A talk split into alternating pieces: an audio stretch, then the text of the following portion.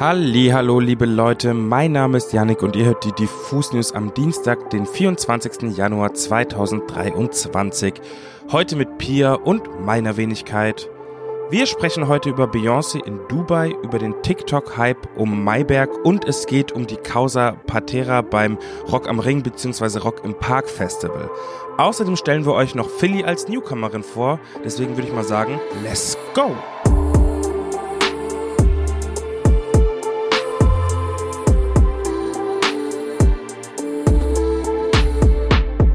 Kaum zu glauben, aber es ist wahr. Die einzig wahre Queen Bee hat am Wochenende das erste Mal seit vier Jahren wieder live performt und ein Konzert gespielt.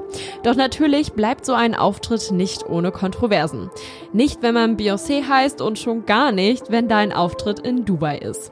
Aber hier mal zu den Hard Facts. Das ganze Spektakel fand am Wochenende in Dubai und zwar zur Eröffnung des neuen Hotels Atlantis The Royal statt. Das Hotel flog die Stars und Sternchen der Welt ein. Darunter neben deutschen Promis wie Verona Poth oder Sylvie Mais auch internationale Größen wie Kendall Jenner oder eben auch Beyoncé. Die bekam für ihren knapp einstündigen Auftritt bei der Eröffnung übrigens sage und schreibe 24 Millionen Dollar. Über diesen Stundenlohn kann man jetzt natürlich streiten. Viel mehr in die Kritik geriet Beyoncé aber jedoch überhaupt erst wegen ihres Auftritts in Dubai an sich. Die größte Stadt der Vereinigten Arabischen Emirate stellt Homosexualität nämlich immer noch unter Strafe. Homosexuelle Handlungen können hier mit der Todesstrafe geahndet werden, aber auch Folterstrafen wie Auspeitschungen oder chemische Kastrationen sind rechtlich möglich. Beyoncé ist normalerweise allerdings eine große Unterstützerin der queeren Community. 2019 erhielt sie von der Gay and Lesbian Alliance Against Defamation dafür sogar einen Preis. Diesen sowie ihr aktuelles Album Renaissance widmete sie außerdem ihren an HIV erkrankten schwulen Onkel und dessen Kampf gegen Vorurteile. Des Weiteren galt ihr Album in Teilen auch als Hommage an die queere Ballroom-Szene. Dass sie jetzt also in einem Land, das die LGBTQ-Community so sehr diskriminiert und unterdrückt, auftritt, stößt vielen Fans auf. Auch wenn bei der Veranstaltung übrigens keine Handys erlaubt waren, sickerten natürlich trotzdem ein paar Handyvideos und Aufnahmen via Social Media durch. Dabei war eben auch zu sehen, dass Queen Bee keinen einzigen Song ihres Albums Renaissance spielte.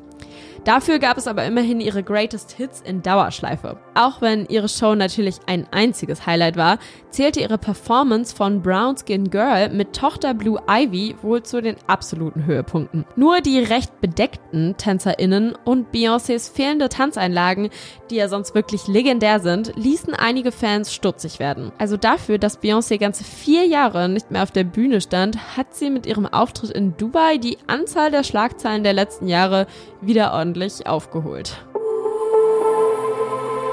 Die Causa Pantera wurde gestern Abend offiziell von Seiten der FestivalbetreiberInnen des Rock im Park und Rock am Ring besiegelt.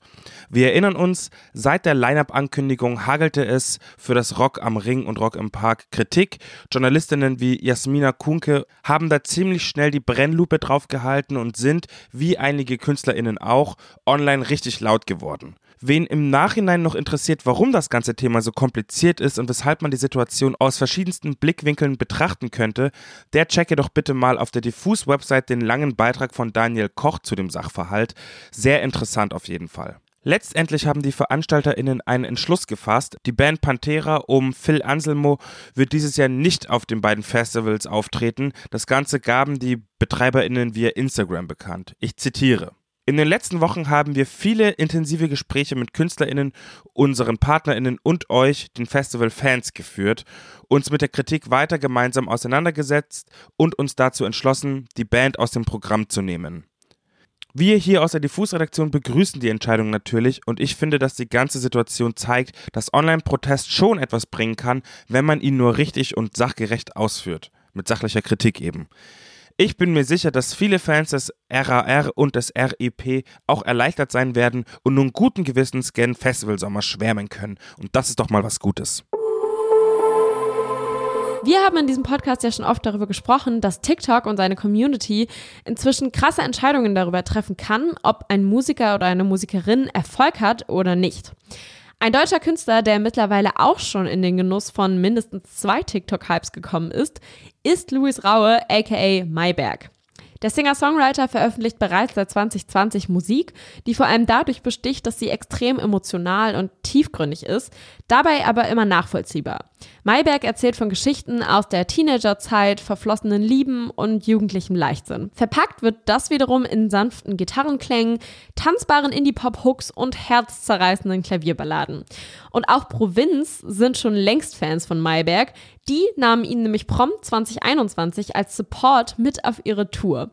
Und der Live-Hype geht weiter, denn seit kurzer Zeit ist bekannt, Mayberg wird Alligator in diesem Jahr als Tour-Support begleiten. Was für eine Ehre. Generell kann Mayberg sich gerade eigentlich gar nicht beklagen. Schließlich hat er bei Spotify seit einiger Zeit die eine Million Marke der monatlichen HörerInnen geknackt und seine eigene Tour ist vollends ausverkauft. Hinzu kommt nun ein Trend auf TikTok. Irgendwie bezeichnend, dass Mayberg bereits Anfang des letzten Jahres in seinem Song Kann das sein sang, die Welt ist schlecht, aber immerhin gibt's TikTok. Die Plattform bringt ihm aktuell nämlich einen sehr großen Hype. Genauer gesagt geht es dabei um seinen Song Endlos Demo. Der erschien bereits im Juni 2022, nimmt aber jetzt gerade in der Sped-Up-Version auf TikTok ordentlich Fahrt auf.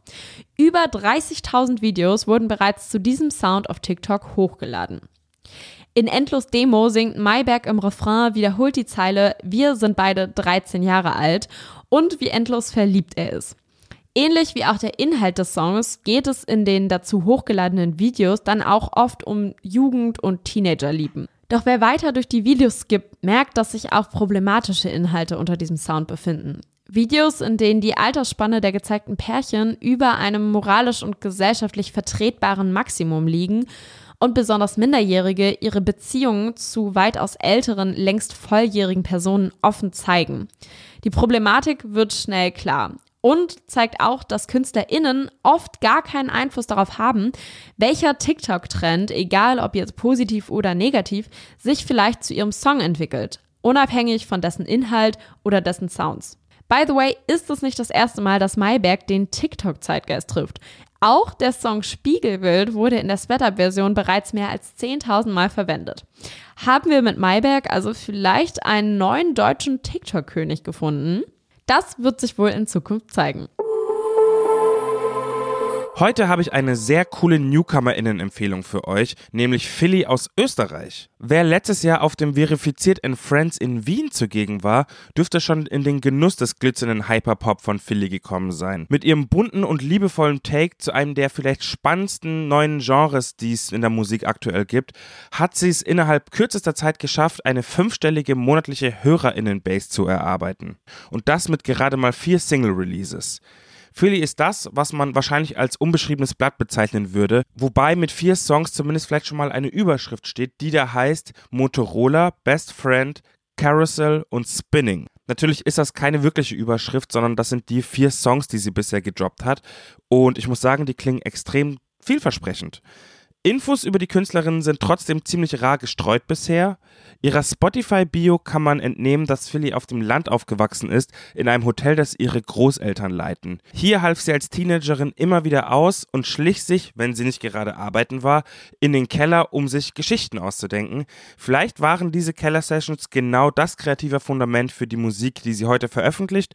Wer weiß das schon genau? Wenn, kann das nur sie selber beantworten. Mit ihrer spannenden, alters- und genderlosen Stimme, die sie je nach Bedarf formt und biegt, zeigt Philly, dass sie eine Newcomerin ist, die man auf jeden Fall im Blick behalten sollte. Deswegen checkt Philly unbedingt aus und folgt ihr am besten direkt bei Spotify und allen anderen Plattformen. Das hilft nämlich jungen KünstlerInnen immer sehr, sehr viel.